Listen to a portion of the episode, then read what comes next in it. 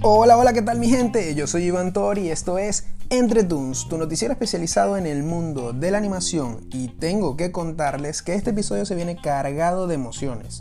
Así que sin más, empecemos con los flash de la semana.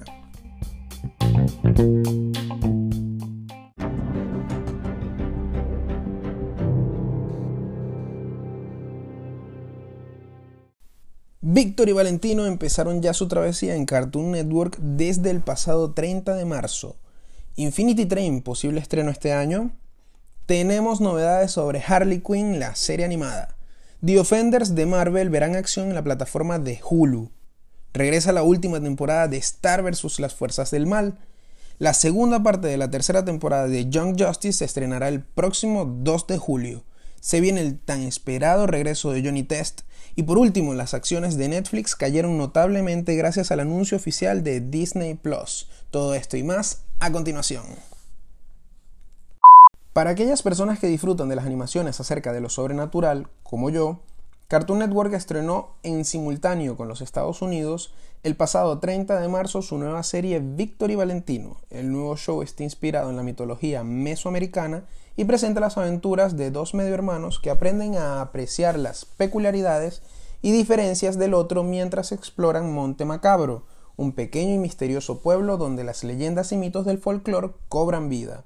Según la sinopsis de la serie, Víctor y Valentino tendrán que pasar el verano con su abuela chata y entonces se darán cuenta que el pueblo no es tan monótono como ellos creían. La serie cuenta con una narrativa interesante y con personajes inclusivos. Continuando en Cartoon Network, se está preparando el lanzamiento de Infinity Train, la nueva serie animada creada por el ex escritor de Regular Show Owen Dennis, que comenzará, según los rumores, a emitirse en algún momento de este año. Tras la finalización de Adventure Time y el hueco inmenso que nos dejó en nuestros corazones a comienzo de septiembre del año pasado, la cadena decidió apostar fuerte por esta tira, cuyo estreno se produjo allá por comienzos de noviembre del 2016 en forma de corto, que podía verse tanto online como on demand para a día de hoy convertirse en una serie completa. Infinity Train, el capítulo piloto, cuenta la historia de Tulip, una adolescente analítica con una afición por el orden y la resolución de rompecabezas complejos que realiza un viaje salvaje por mundos lejanos de magia y maravilla. Por otro lado, uno de los personajes favoritos por los fans de DC Comics tendrá su propia producción para televisión, y Kaylee Cuoco tendrá una participación especial en este proyecto. Para celebrarlo, la actriz filtró la primera imagen de la nueva serie animada de Harley Quinn. Resulta que los villanos del universo extendido de DC Comics son de los más populares, incluso aún más que los héroes. Es por eso que los productores se plantearon la idea de hacer un programa especial sobre ellos para el servicio de streaming de la empresa. Es así que para darle voz a la protagonista se contó con la participación de nada más y nada menos que Kalei Cuoco, famosa por interpretar a Penny en The Big Bang Theory. Hablando de superhéroes, hace unos años Marvel y Netflix comenzaron un ambicioso plan de cuatro series que desembocaría en The Defenders y en una temporada en común. Ahora bien, Disney ha preparado un plan similar pero para Hulu, plataforma de la cual controla la mayor parte de las acciones desde que adquirió 20th Century Fox. Howard el Pato es el proyecto más llamativo de esta batería de series, centrado en ese ave antropomorfa y deslenguada. Se desconoce si Seth Green, quien puso voz al pato en las películas de Guardianes de la Galaxia, repetirá en este papel. La popular presentadora y guionista Chelsea Handler trabaja para dar vida a Tigra y Dazzler, que unirá en la ciudad de Los Ángeles a estas dos chicas con superpoderes. La primera es, digamos, el equivalente a Catwoman en Marvel, mientras que la otra es un integrante de la Patrulla X. Ahora, la premisa de Hitmonkey es peculiar. Un mono japonés adiestrado por el fantasma de un asesino norteamericano se embarcará en una guerra movida por la venganza contra las Yakuza. Y por último estará Modok, quien es un supervillano con una cabeza gigante respecto a un cuerpo diminuto que sufre por mantener el control de su propia organización criminal y de su familia. Este proyecto lo lideran Patton Oswalt y Jordan Bloom. Las cuatro series compartirán universo y unirán fuerzas en The Offenders. Star vs. las Fuerzas del Mal comenzó en 2015, creada por Daron Nefsi, y supuso la primera serie de animación de Disney creada por una mujer. Y eso se nota.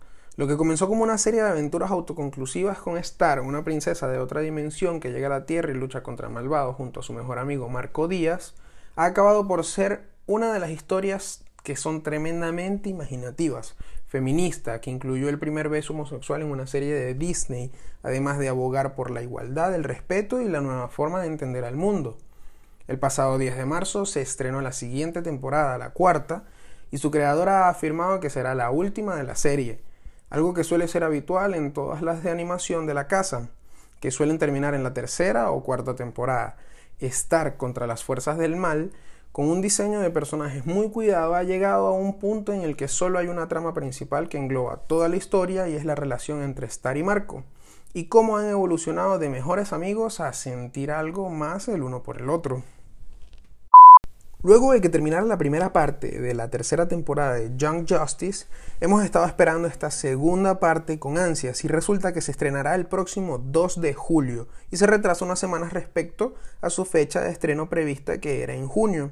Sea como sea, todos los fans de la serie estamos esperando esta culminación de la tercera temporada, que nos dejó con demasiadas cosas pendientes. Como les dije, este programa iba a estar cargado de muchísimas emociones y resulta que se viene el tan esperado regreso de Johnny Test. No se sabe bien si es la tan ansiada temporada número 7 o si es otro reboot muy al estilo del nuevo Ben 10. Lo que sí sabemos es que contarán con la misma animación con la que culminaron la sexta temporada en su momento. Y ya para finalizar las noticias de la semana, Luego del anuncio de la nueva plataforma de streaming de Disney llamada Disney Plus, nos enteramos de que las acciones de Netflix cayeron notablemente.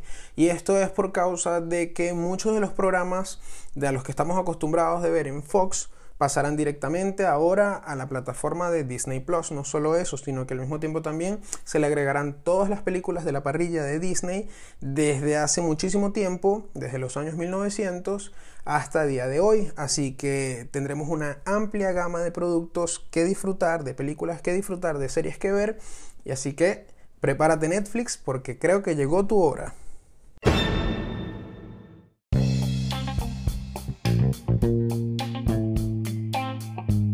Y por último nos montamos en la máquina del tiempo y viajamos a mi segmento preferido del programa llamado Recordar es Vivir. Y resulta que el día de hoy nos acordamos de Isla del Drama, una serie animada de televisión canadiense que se estrenó el 5 de junio de 2008 en Cartoon Network. Esta es la primera temporada de la serie Drama Total y contó con 27 episodios, cada uno de 22 minutos de duración, con un episodio especial de 44 minutos. La temporada era sobre todo una parodia de la serie Supervivientes, que consistía en 22 campistas que participaban de una competición de eliminación basada en diversos retos los cuales tenían que ser superados para lograr tanto la inmunidad como premios especiales. El presentador era Chris McCain, en compañía del utility chef Hatchet, los cuales se encargaron de hacerle la vida cuadritos a todos los campistas, pero de una manera tal que fuera sumamente jocosa para nosotros los espectadores. Al final el campista que ganó fue una persona bastante inesperada, pero me sentí satisfecho, aunque en Canadá, si mal no recuerdo, había un capítulo en el que ganaba el otro campista, más que todo para que los espectadores no se frustraran. Para mí la mejor frase de la serie fue sin duda una en la que Chris dijo, Ustedes serán los primeros que intentarán superar esta prueba, porque todos los demás pasantes se murieron. Y pues así sin más, llegamos al final de este programa. Los espero en mi Instagram, arroba entretunes. Espero que hayan disfrutado. ¡Chao! Thank you